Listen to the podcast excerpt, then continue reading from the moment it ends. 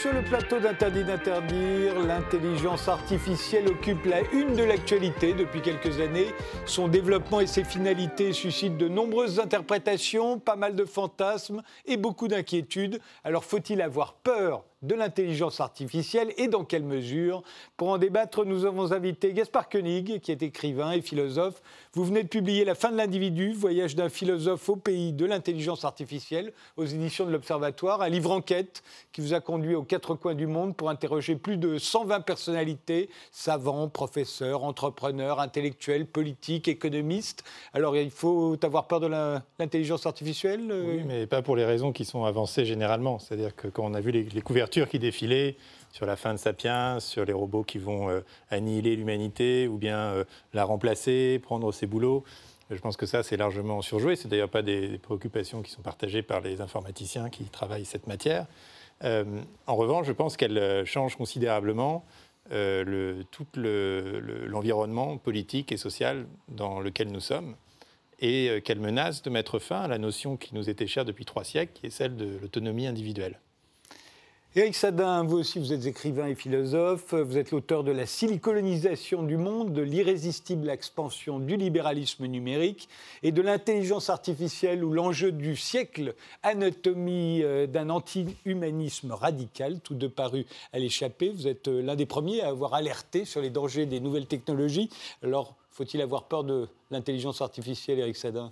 Euh, C'est vrai qu'à mon tour, j'ai l'impression d'avoir affaire à un titre de magazine tel qu'on en a beaucoup vu ces dernières années, euh, selon une formule qui, euh, qui mobilise les affects et qui, de surcroît, appelle à des positions binaires, qui très souvent se cantonnent à l'équation avantage-inconvénient qui, sont, qui est sempiternellement répétée, cette équation, en général, euh, les inconvénients, les choses sont bien plus compliquées que cela. Je suppose que nous allons largement y revenir.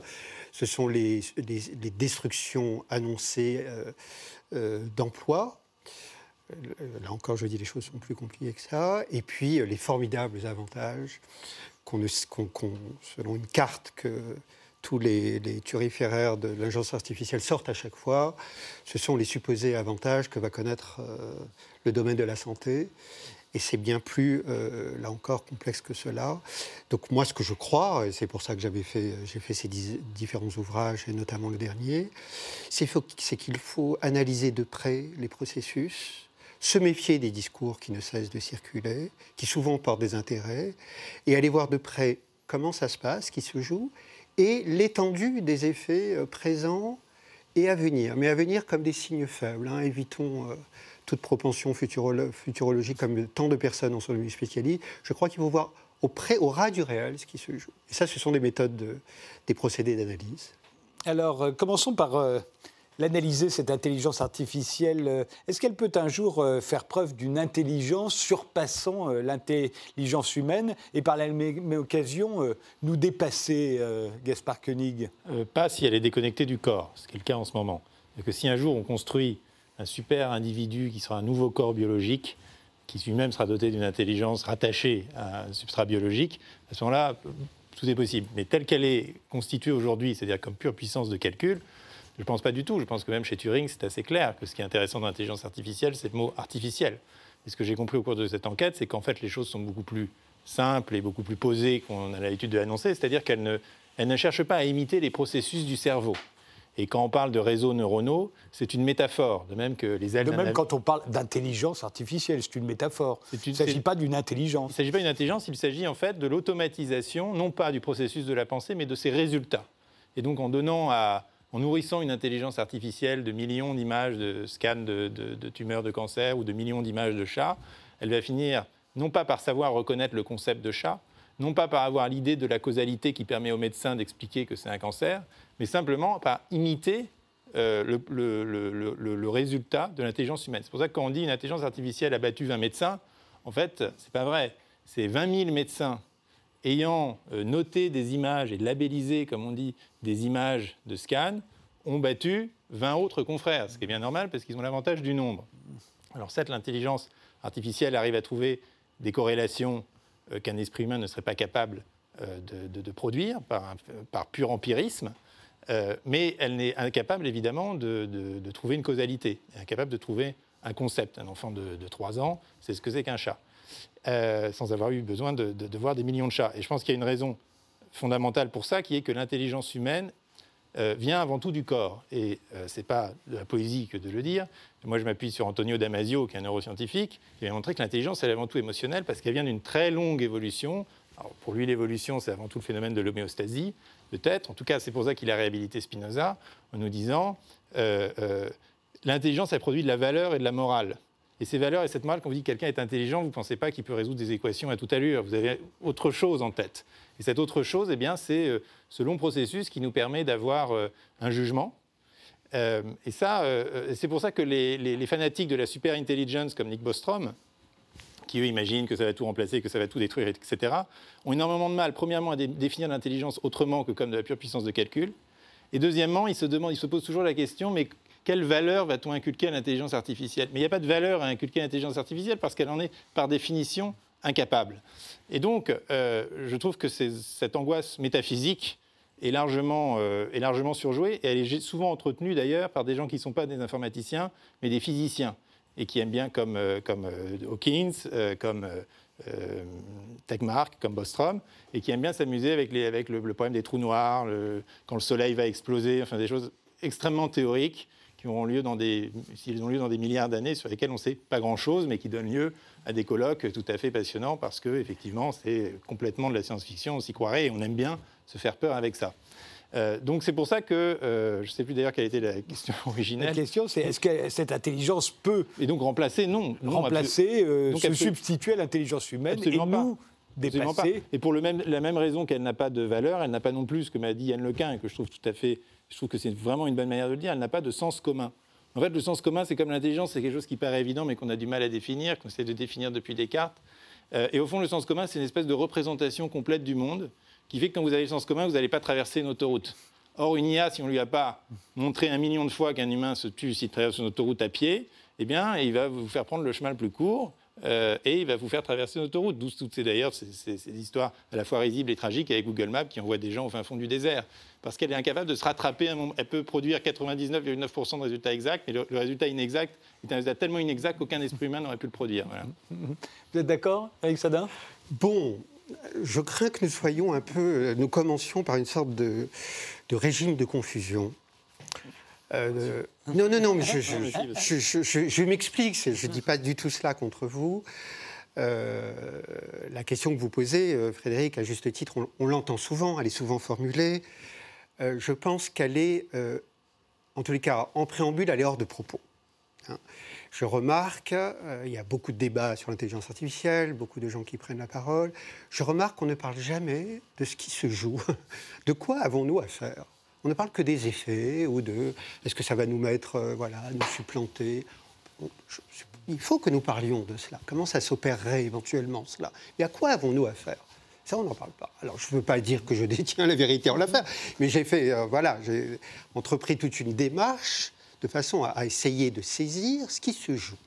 Ce qui se joue avant tout, c'est un changement de statut des technologies numériques actuellement, qui ne sont plus seulement destinées à permettre le stockage de données, l'indexation et la manipulation de ces données à diverses fins, mais qui sont désormais euh, exploitées et utilisées en vue de nous révéler des, états de fait, généralement au moment où ils ont lieu, de façon supposée euh, plus objective, plus exacte que nous, et à des vitesses infiniment supérieures à nos cerveaux humains. Je donne un exemple qui, illustre très simplement ce que je dis là.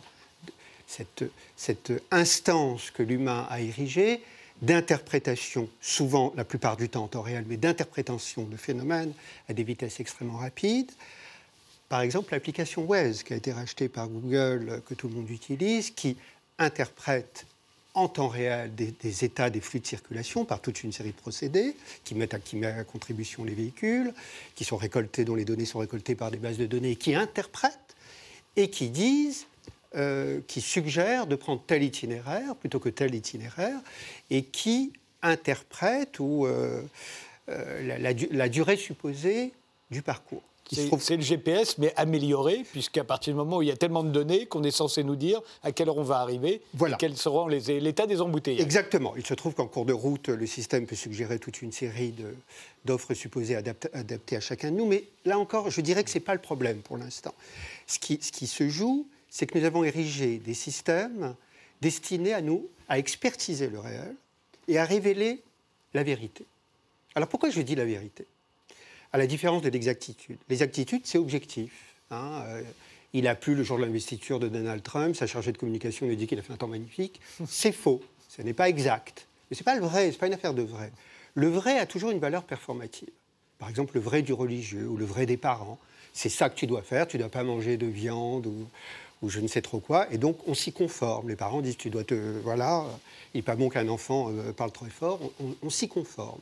Et donc, cette instance a érigé, euh, a révélé la vérité, elle appelle à s'y conformer en fonction. Les, résultats de ces expertises. Mais quand j'ai dit ça, et je ne vais pas être trop long, je, termine ce, premier déploiement, euh, nous avons affaire à, des révélations des vérités qui veulent que, pour la première fois dans l'histoire de l'humanité et de la technique, et de l'économie. C'est indissociable. On voit à quel point c'est indissociable le texte que je nomme le techno-économique. La technique des systèmes revêt un pouvoir injonctif, injonctif, de nous dire faites ci plutôt que ça. Alors cette dimension injonctive, et je terminerai sur cela dans un premier point, elle s'opère à différents niveaux que moi j'ai essayé d'analyser quatre niveaux qui ne sont pas du tout du même ordre. Ce que j'ai appelé un niveau incitatif, par exemple Wes, qui me dit allez là plutôt que là, et moi, vous, Frédéric, vous, Gaspard, a priori, on fait ce qu'on veut avec cela. Sauf qu'il y a une telle sophistication croissante, continuellement croissante de l'intelligence artificielle, c'est que de plus en plus, ça va même, au, rapport individuel avec système, vont avoir une valeur de vérité euh, constamment vérifiée et avérée, et, qui, sera d'autant plus fiable.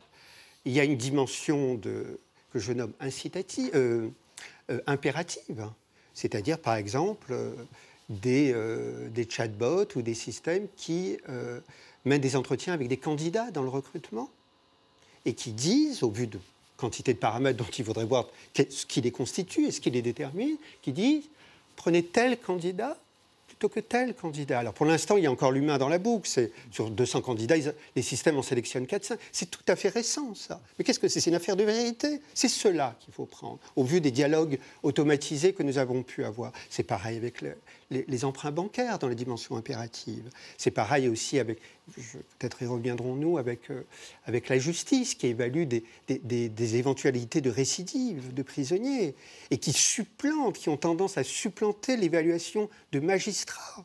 Et ce sont donc des paramètres, toute une série de critères et de paramètres qui non pas décident, mais disent c'est cela la bonne, le résultat le plus fiable, et donc déterminez-vous en fonction. Et puis je terminerai avec deux autres dimensions qui sont autrement plus graves et engageantes.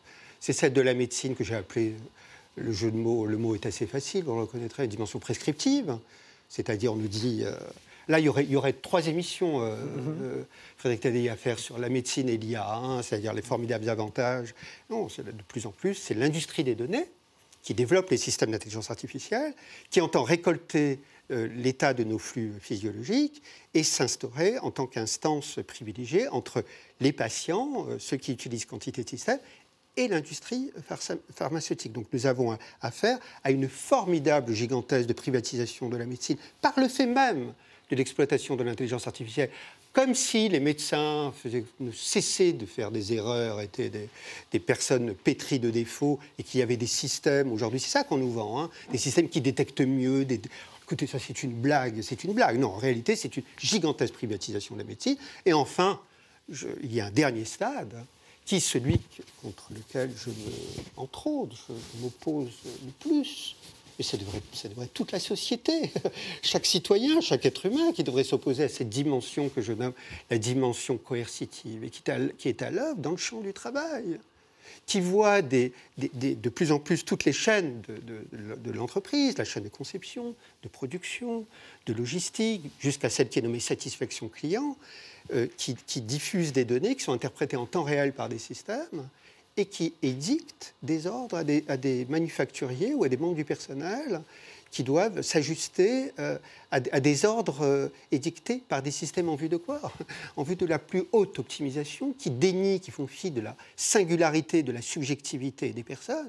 Donc vous voyez que là, nous avons affaire à une, une très grande affaire, une très très grande affaire, qui est, recouverte par quantité de discours, qui euh, sont la plupart du temps, pour la plupart, portés par des intérêts privés.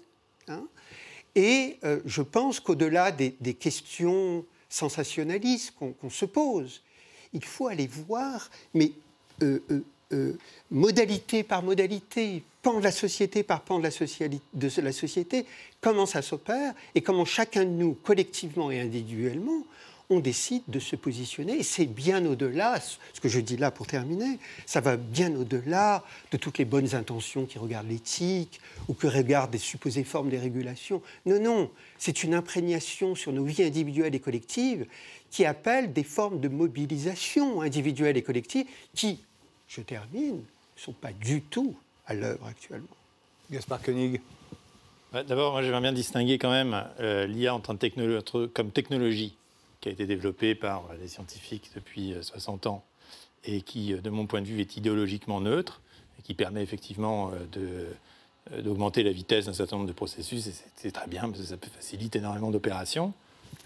Et deuxièmement, la manière dont ces technologies sont aujourd'hui industrialisées, utilisées, dont en effet elles utilisent de la data et dont elles tendent à diriger les comportements individuels, sur ce deuxième pan, euh, je ne suis pas complètement en désaccord avec euh, ce qui vient d'être dit, puisque le, sujet de mon livre, c'est précisément comment ces technologies euh, nous dépossèdent d'un libre arbitre, qu'on peut discuter d'ailleurs, mais enfin en tout cas nous dépossèdent de la capacité de choix, parce que la machine nous offre un tel bien-être que nous. Moi, je ne crois pas qu'il s'agisse exactement de cela, Gaspard. Que, nous, décidons de lui, abandonner, de lui abandonner nos préférences. Et je remarque que justement, du point de vue du libre arbitre, ça, ça correspond à un mouvement académique qui aujourd'hui tend à faire, du, pour aussi de d'excellentes raisons, qu'il faut discuter en détail, à faire du libre arbitre une espèce de notion métaphysique qu'on peut oublier parce qu'on a vu que les gens réagissaient à telle et telle incitation, que les gens prenaient des décisions de manière irrationnelle, qu'il y a eu développement de la psychologie, des neurosciences, de l'économie comportementale, et que finalement, pour leur bien, on va nudger, il n'y a pas de d'équivalent, pousser du coude, inciter les gens à faire telle ou telle à prendre telle ou telle décision, ne serait-ce que d'ailleurs, puisqu'on parle de Waze, tourner à droite ou à gauche. Euh, assez, il y a assez peu de gens maintenant qui préfèrent prendre une carte au nom de l'autonomie individuelle. On suit Waze, qui généralement nous donne le meilleur résultat. Oui, mais c'est très Moi, je voudrais qu'on s'arrête pour nous. Qu'on s'arrête un instant sur Waze parce que c'est la base et que tout le monde, enfin beaucoup de gens, y ont, y ont eu affaire. Euh, Waze, déjà, une première chose, c'est que si vous l'arrêtez au milieu, et que vous lui reposez la question pour aller à tel endroit, toujours le même, il lui arrive assez régulièrement de changer, d'itinéraire. Ce qu'il n'avait pas fait, il, ne, s'était pas réadapté. C'est du temps Il attend que vous lui reposiez la question. Mais on voit bien donc que Waze, comme le reste, n'est pas au point. Mais c'est pas ça, c'est que euh, j'avais rencontré un, professeur à Stanford qui était très fier de pouvoir battre Google Maps. Disons, que, disons que c'est à peu près pareil parce que Google Maps prend aussi en compte euh, les données de trafic en temps réel. Il disait, je peux battre Google Maps parce que je connais tellement bien cet endroit que du coup, je prends vraiment l'itinéraire le plus court, parce que j'ai 30 ans d'expérience, mm. et je bats euh, Google Maps. Mais la logique derrière, c'est là qu'on en vient à l'utilitarisme, c'est que ces systèmes ne nous donnent pas la meilleure, euh, la meilleure direction ou le meilleur itinéraire pour nous, comme le faisait l'économie industrielle capitaliste classique, où on essaye d'avoir le produit qui plaît le plus aux consommateurs. Là, ce sont des logiques de groupe elle le fait pour l'ensemble de ceux qui veulent aller circuler dans Paris au même moment. exactement, le meilleur itinéraire pour toi, à condition que ça désengorge aussi les voies d'à côté. Donc on voit bien qu'on est dans des... C'est pour ça que Peter Thiel dit l'IA est communiste, moins d'être libéral, parce que ce sont des logiques collectivistes euh, auxquelles il est de plus en plus difficile d'échapper, parce que quand on y échappe, on vous dit mais, non, tu, es, une plaisanterie, tu es égoïste.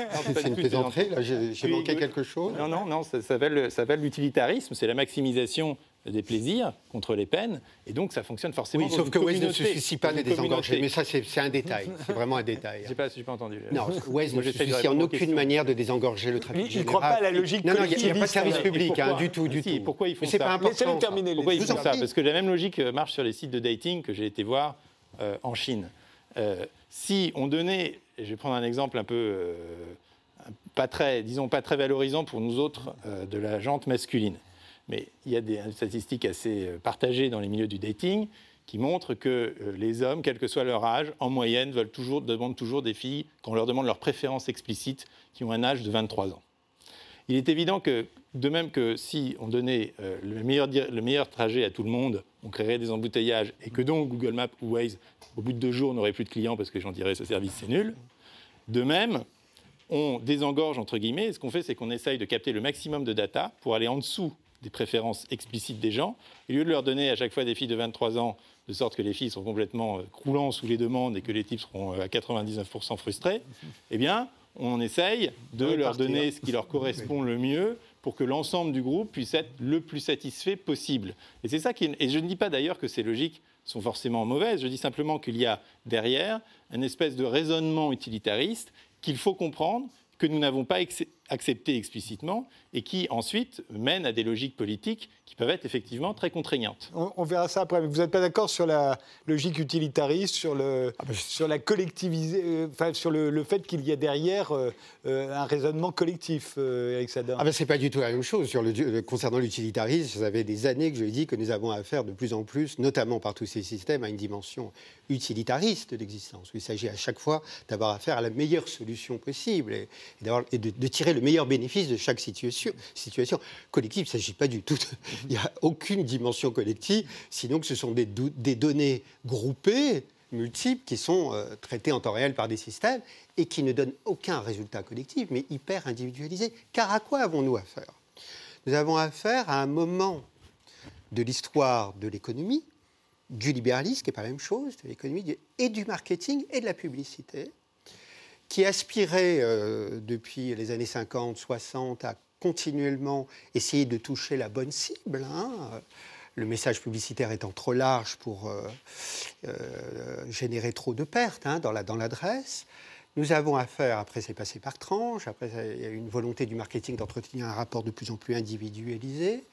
Aujourd'hui, nous avons affaire à ces systèmes. Hein, là, là nous arrivons petit à petit, c'est normal, il faut du temps, euh, à un premier cœur de, ce qui me semble être l'affaire. C'est-à-dire que ces systèmes-là sont un formidable outil à, euh, de connaissance individualisée du client, mais pas seulement ça.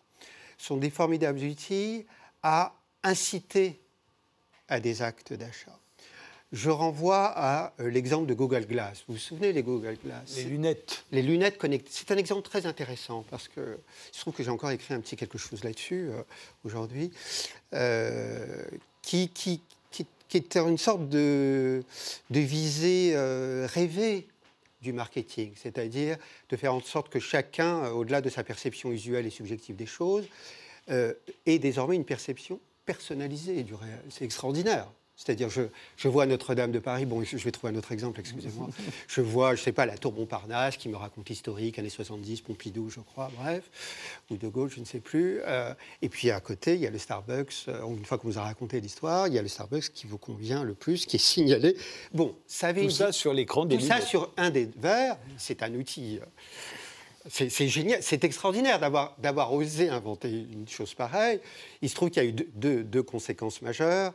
C'est que, enfin, la conséquence, pas la première chose, c'est que je veux dire, c'est pas une conséquence, c'est un effet de design qui, était trop manifestement futuriste. Hein. Euh, tout le monde avait l'air de sortir de Blade Runner en portant ça, enfin les peu qui l'ont porté. Et puis ça, ça, a suscité des effets de rejet. Hein, des effets de rejet massifs. Très intéressant de voir qu'avec ces effets de rejet, la firme Google, la, firme Google euh, a fait un pas en arrière et les a retirés du marché. Aujourd'hui, cette volonté d'entretenir une relation individualisée, qu'est-ce que c'est individualisé? Je le redis parce que c'est très très important. C'est une connaissance continue. Mais, je vous interroge juste parce qu'on n'arrête pas d'en parler. Oui. s'il y a bien un algorithme qui devrait nous connaître, c'est celui de Netflix. qui voit exactement le, genre de série, de film que vous regardez, à quel moment vous vous arrêtez, quand ça vous déplaît. Il voit absolument tout et il est un foutu de vous recommander un programme qui vous plaise. il est complètement C'est vrai, mais ça c'est partiel. ça c'est partiel. La, volonté, c'est que, vous dites, il est complètement infoutu, c'est que ça soit plus infoutu. Et, et, il y a des systèmes qui se mettent en place. Oui, on peut imaginer qu'ils se mettront à faire des programmes un jour. Mais pour ah bah l'instant. non, non, non, c'est le cas. Je vous, je vous donne un, je, Vite, parce que dans une minute, on fait une pause. je, vous, donne, je, vous donne, je vous donne un exemple. Je vous donne un exemple. Il y a deux exemples patents, et puis je. C'est euh, regardez L'Oréal et toutes les marques aujourd'hui. Comment elles opèrent? Comment elles opèrent? Smartphone, saisie de l'image, de l'image du visage, interprétation des traits du visage selon plein de caractères, euh, critères euh, établis avec des physionomistes, des, bon, des, psychologues, enfin bon, des hordes de spécialistes, et qui en fonction supposée, là encore selon des critères dont on ne sait absolument rien, qui, ils vont nous dire quoi? Ils vont dire, bon, vous avez, vous avez joli aujourd'hui, vous êtes fatigué, spac Et aussitôt, produit qui est proposé. Mais quand je parlais de vérité, c'est très très étonnant que la, la, faculté contemporaine de la technique a énoncé la vérité. C'est très étonnant de relever que depuis deux ans, deux, trois ans, qu'est-ce qui se passe? C'est qu'au moment où la technique nous dit la vérité, elle se met à parler. Mais c'est extraordinaire. Et, nous avons l'instance. C'est autre, chose que Netflix, à côté de notre baignoire ou dans notre cuisine les enceintes connectées, développées par qui? L'industrie de la donnée, ou ceux qui récoltent le plus de données, avec lesquelles nous sommes supposés entretenir un dialogue de plus en plus familier, confiant, et qui vise quoi? Qui vise non seulement par quantité de procédés à nous connaître sans cesse davantage, notamment par les conversations, mais pas seulement, et à quoi? Et à nous accompagner continuellement et nous guider en vue de, de, de, de l'acquisition de services et de produits supposés adaptés à chaque instant du quotidien. Donc la première conséquence, et je terminerai sur ça, c'est que ces systèmes instaure plus que jamais, et c'est un nouveau stade du libéralisme que je nomme technolibéralisme, une marchandisation intégrale de l'existence. On fait une pause et on poursuit notre débat.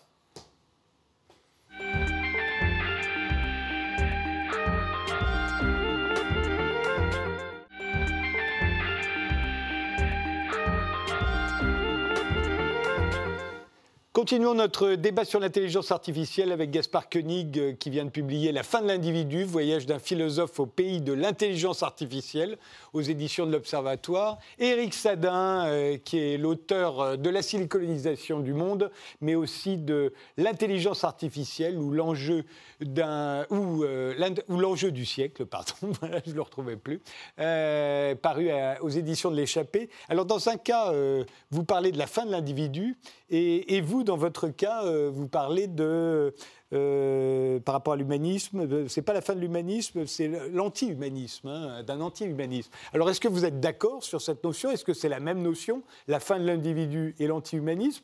Ou vous parlez de deux choses différentes Gaspard Koenig? Moi, j'ai le sentiment qu'on peut, mais Eric Sadin dira probablement le contraire, mais moi, j'ai le sentiment qu'on peut se retrouver là-dessus parce que euh, Eric Sadin parle de, de, de s'insurge contre le technolibéralisme. Mais ce qui est intéressant précisément, c'est que ces technologies euh, et la manière dont elles sont déployées nous forcent à choisir quel libéral on est. Est-ce qu'on est un libéral utilitariste à la Bentham? Est-ce qu'on veut euh, améliorer absolument euh, envers et contre toutes les libertés individuelles les, plaisirs et la somme des plaisirs euh, en permettant effectivement euh, euh, une utilisation et en, nourrissant les entreprises privées avec le maximum de données possibles Ou est-ce que notre, le but du jeu pour un libéral, c'est l'individu? L'individualisme, l'individualisme méthodologique dans toute sa splendeur.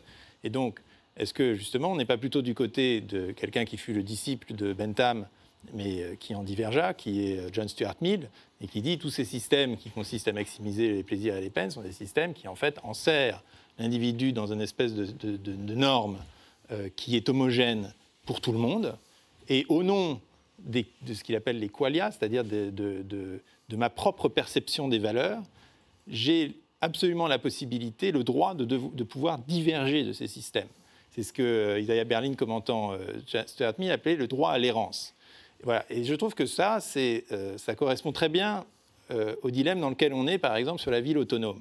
Est-ce qu'on va faire, au nom de l'efficacité, des smart cities où on va obliger les gens à être dans des voitures connectées, parce que le type qui ne sera pas dans une voiture connectée, qui ira un peu n'importe où, il va créer des accidents et c'est pas bon et ça fait des morts et le politique va dire surtout pas on interdit Ou est-ce qu'au contraire le politique va dire ou le législateur au nom et c'est ce que je pense qu'il devrait faire mais c'est pas sa tentation naturelle au nom de la liberté de l'individu et tout en sachant que c'est sous-optimal euh, je vais obliger les assureurs par exemple à assurer quelqu'un qui continue à conduire déconnecté qui va créer forcément un peu de chaos qui va forcément rendre ces systèmes moins efficaces qu'ils ne sont aujourd'hui mais qui va permettre non seulement à l'humanité de continuer à être humaine, euh, avec des gens qui peuvent continuer à faire un peu n'importe quoi, à être anonymes, à faire des erreurs, à se tromper, mais qui va aussi nous permettre et, de progresser. Et là, j'aimerais bien distinguer l'optimisation que ces systèmes permettent, sans aucun doute, du progrès. L'optimisation, au fond, elle nous mène à un moment donné à l'immobilité, à la stagnation parfaite.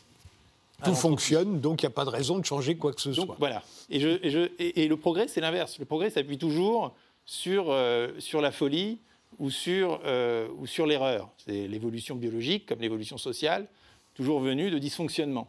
Et je posais souvent la question à mes interlocuteurs si une IA euh, gérée devait gérer. L'IA, c'est l'intelligence artificielle. Si, une intelligence artificielle avait dû gérer les bactéries du premier jour, quand la vie a commencé, au sortir de euh, la, euh, la, grande faille océanique.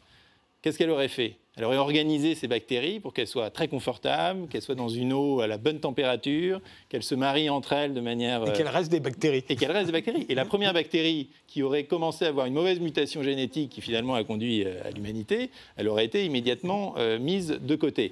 Et dans mon périple, ce qui m'a beaucoup fait du bien, c'est de, lire Antifragile de Nassim Taleb. Et Nassim Taleb, il dit, c'est, voilà, c'est un, euh, euh, il considère que l'optimisation, elle est fragile, parce que quand vous optimisez un système, il peut casser à tout moment. Il dit même, il va plus loin, il dit que plus on a de données, plus on a de chances que ça marche pas. Absolument, absolument.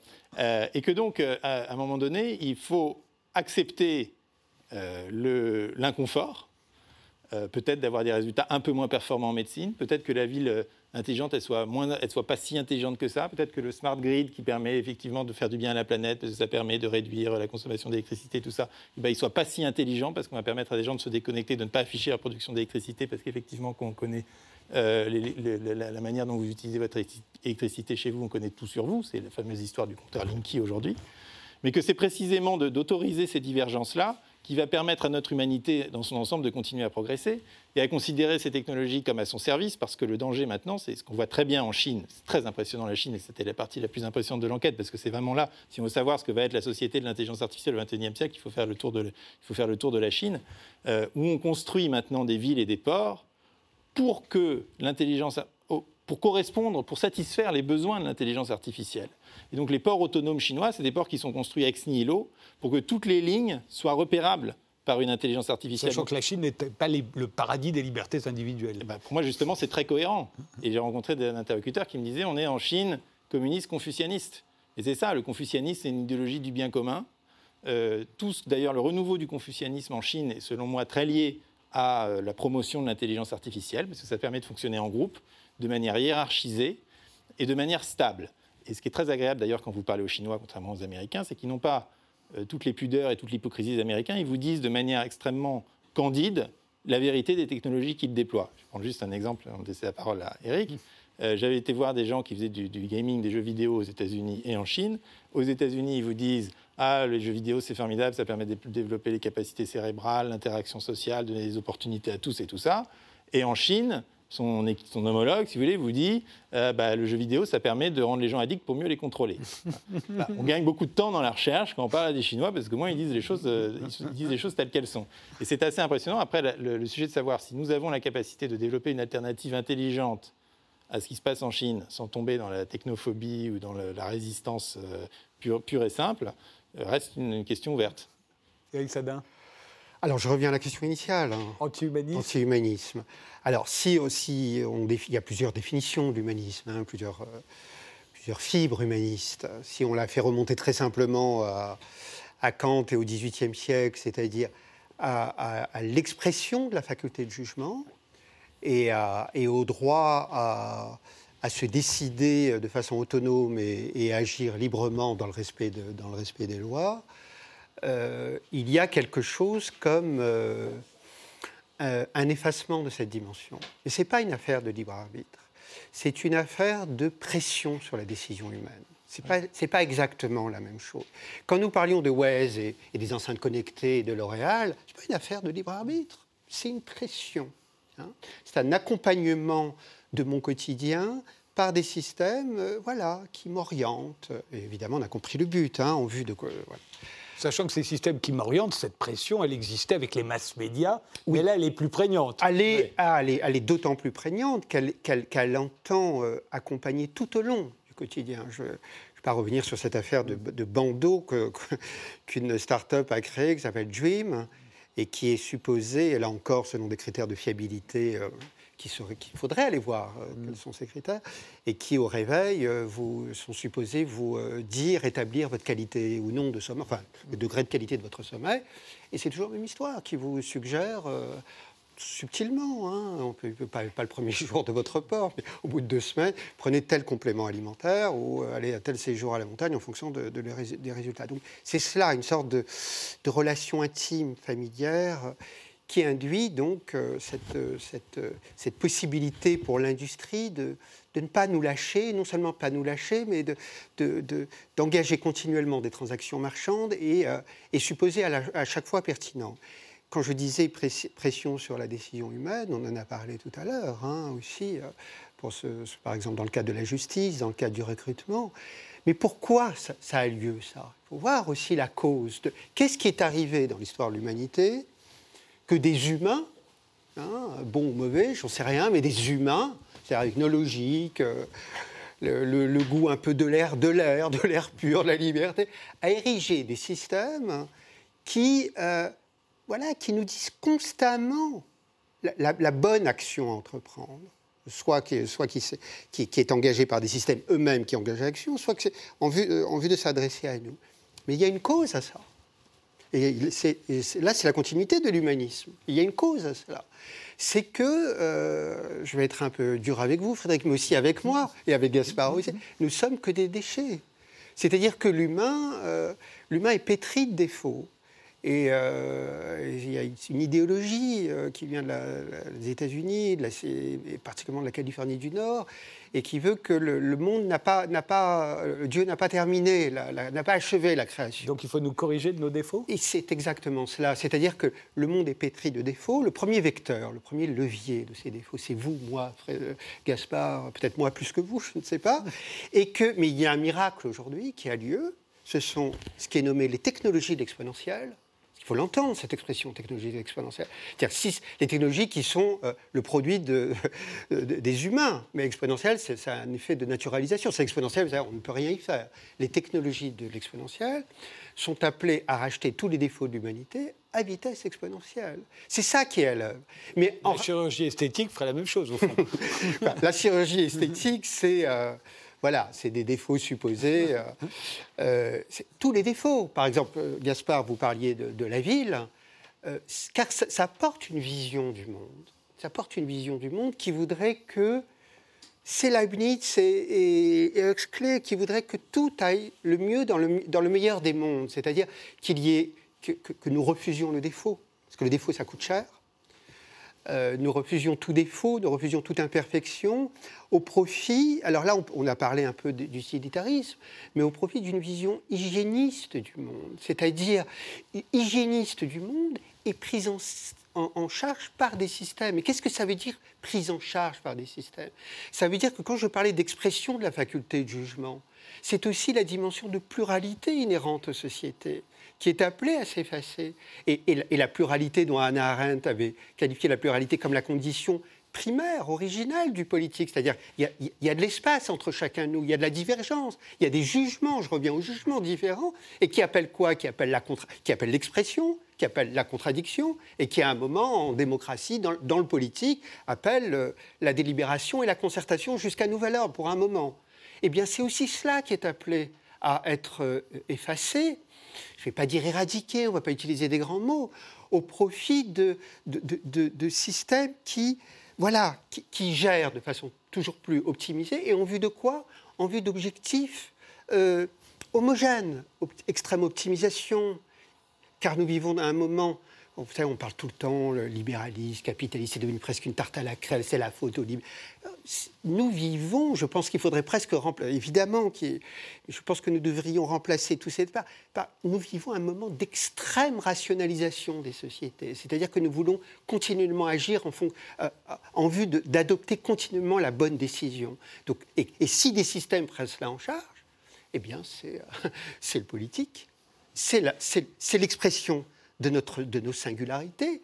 Vous parliez de, hasard, d'optimisation, enfin, avec les bactéries. C'est la possibilité d'inventer autrement les choses, euh, localement et à l'échelle de la société, qui de plus en plus sont appelés à être fragilisés par, euh, voilà, par des modes d'organisation qui sont, euh, qui sont régis en amont selon quelques critères privilégiés, et qui quoi Et je termine par ce terme qui est terrible, et ça je n'en veux pas et qui s'imposent, qui sont appelés à s'imposer à nous, et avec l'aide de surcroît, avec l'aide des politiques, et au premier rang desquels Emmanuel Macron, qui veut faire de la France avec euh, son camarade Villani, qui est un peu moins camarade euh, depuis, depuis quelques mois, avec son, son, son, rapport scélérat, moi je dis c'est un rapport scélérat, hein, son, son, rapport sur l'IA, sur qui veulent faire de la France un hub de l'IA, mais qui branche, qui coupe la branche sur laquelle les politiques sont, sont, assis au nom. Tout cela au nom, et là c'est même pas l'utilitarisme,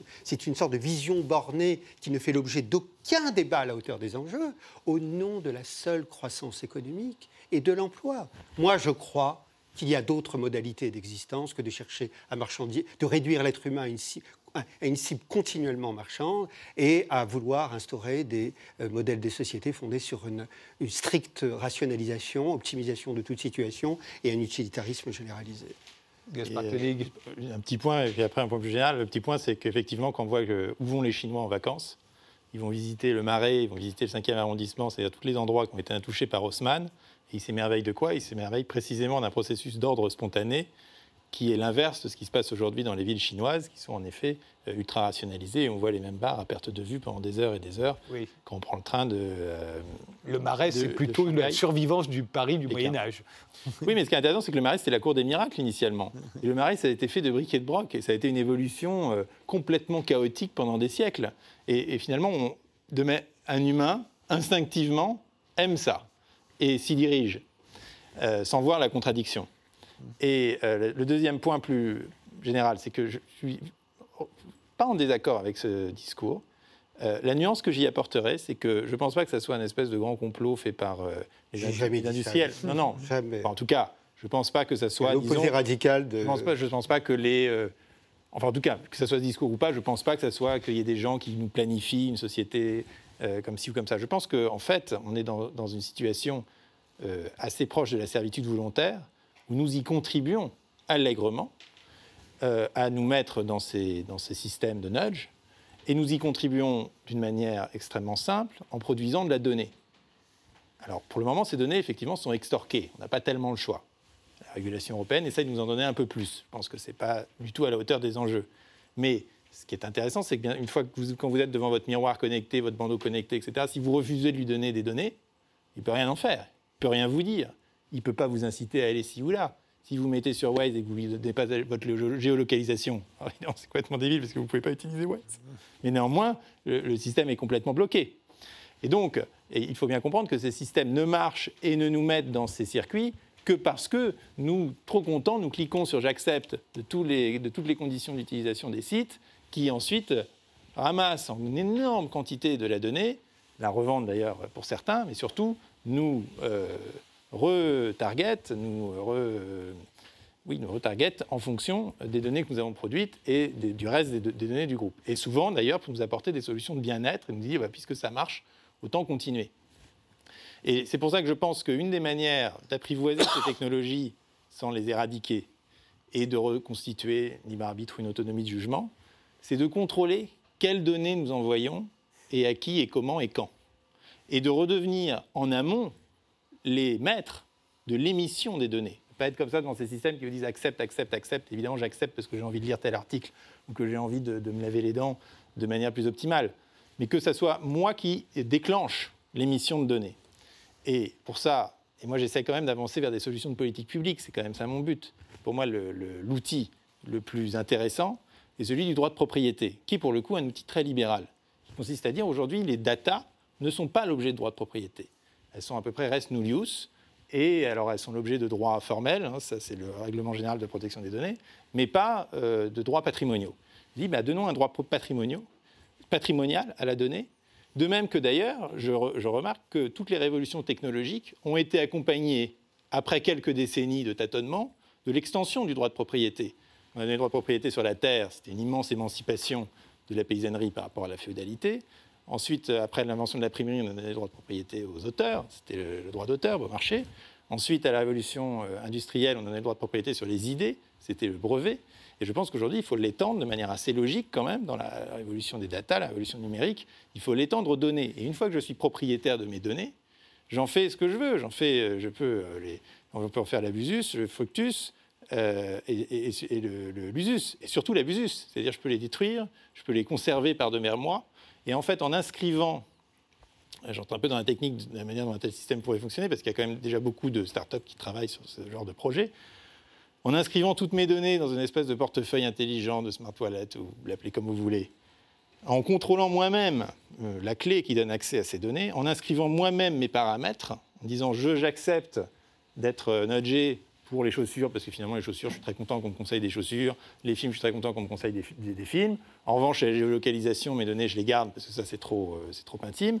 Et bref, chacun pourrait ainsi, ou les données de santé, bah, je les donne à tel organisme de recherche, mais pas à l'industrie pharmaceutique. Enfin, voilà. Chacun pourrait, en fait, concevoir ses propres conditions d'utilisation. Ce n'est pas les sites qui auraient des conditions d'utilisation sur lesquelles nous cliquons. C'est nous qui aurions des conditions d'utilisation de nos données et que le droit de propriété permettrait, et sur lequel ensuite les opérateurs d'IA ou de technologie en général viendraient euh, cliquer et, dans le respect du droit et du contrat, en fait, l'utiliseraient de la manière dont nous voulons qu'ils les utilisent. Est-ce nous choisirions notre propre nudge. Est-ce qu'il n'y a pas plus simple et plus rapide ce qui consisterait d'abord et avant tout à remettre en cause cette soi-disant intelligence artificielle, c'est-à-dire de ne pas suivre les recommandations, de ne pas croire qu'elle est capable de savoir qui je suis parce qu'elle ne le sait pas, Est-ce que je tâtonne. Est-ce que, je peux est-ce que je peux intervenir relativement à ça Moi, j'ai entendu j'ai lu dans votre livre, euh, mon cher Gaspard, vos, préconisations qui sont... Euh, que je ne dis pas qu'elles sont ridicules, je dis juste deux choses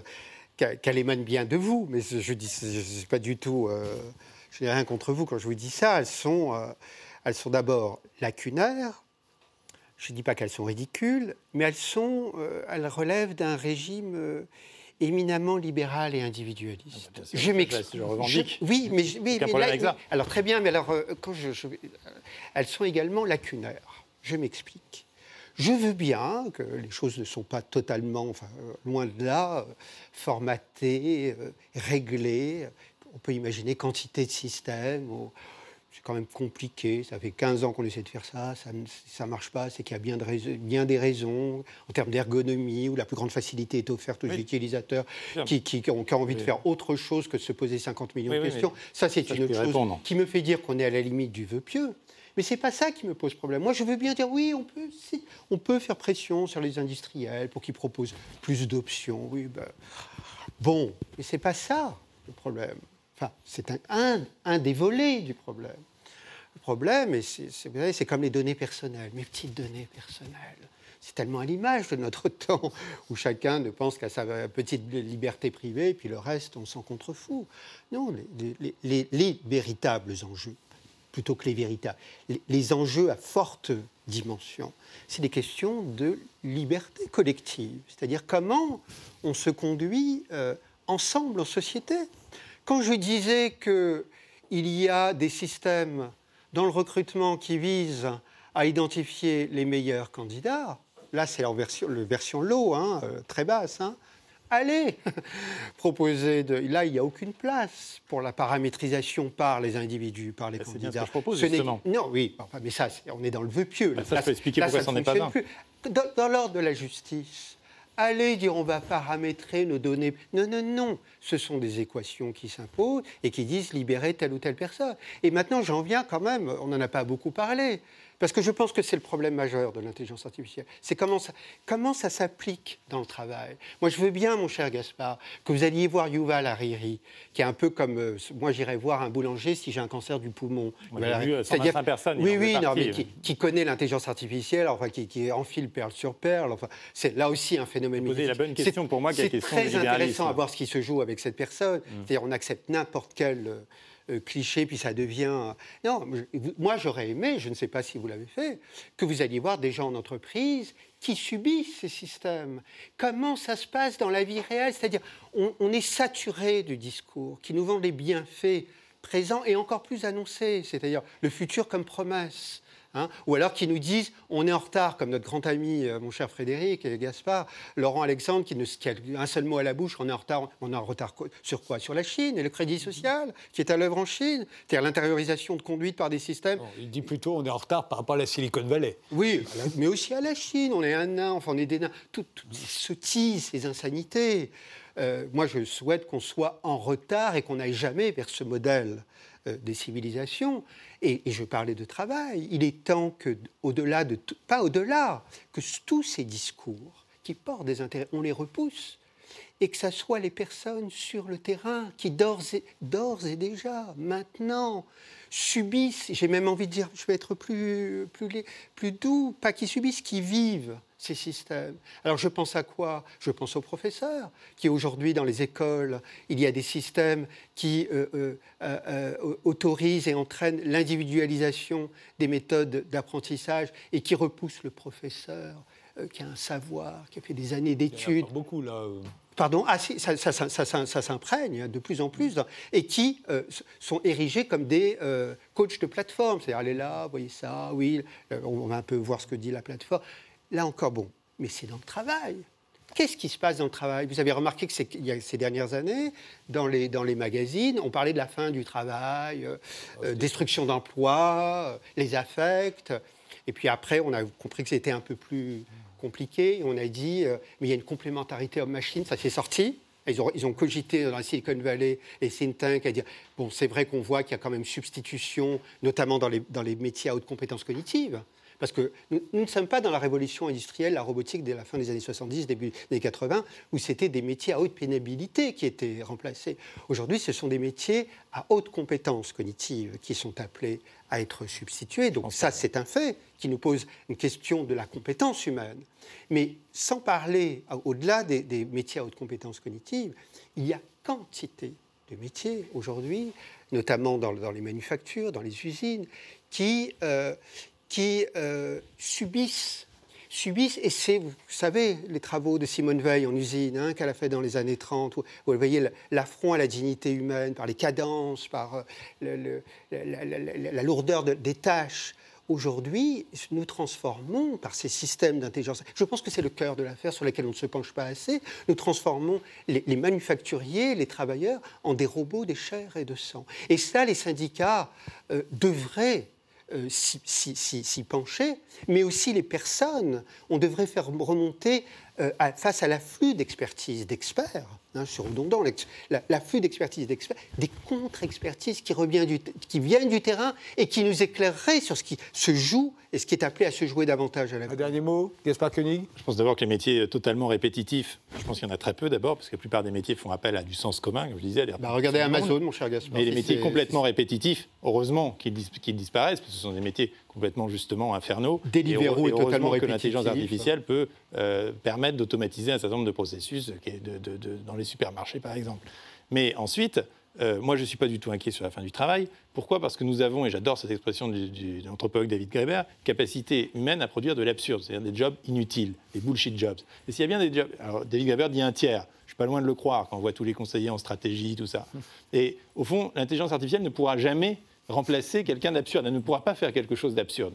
Et donc, cette capacité que nous avons à générer du travail inutile est au fond très rassurante, parce qu'il ne tient qu'à nous de faire le choix de le produire ou non, et pas l'IA qui, enfin, qui est là pour nous servir. Et moi, la thèse que je défends, c'est en me posant exactement la question du jugement et de l'autonomie, qui, je pense, est la bonne question sur l'intelligence artificielle. Je ne dis pas qu'il faut sortir de la technologie, c'est atroce, il faut complètement se déconnecter. Il y a certaines personnes qui peuvent le faire, moi je le fais de temps en temps, mais ça, ce sera toujours des comportements euh, marginaux de résistance extrême. Je dis, OK, comment fait-on pour s'emparer de ces technologies en réintroduisant l'individu au cœur de ces systèmes Merci tous les deux d'avoir participé à cette émission. Merci de nous avoir suivis et rendez-vous au prochain numéro.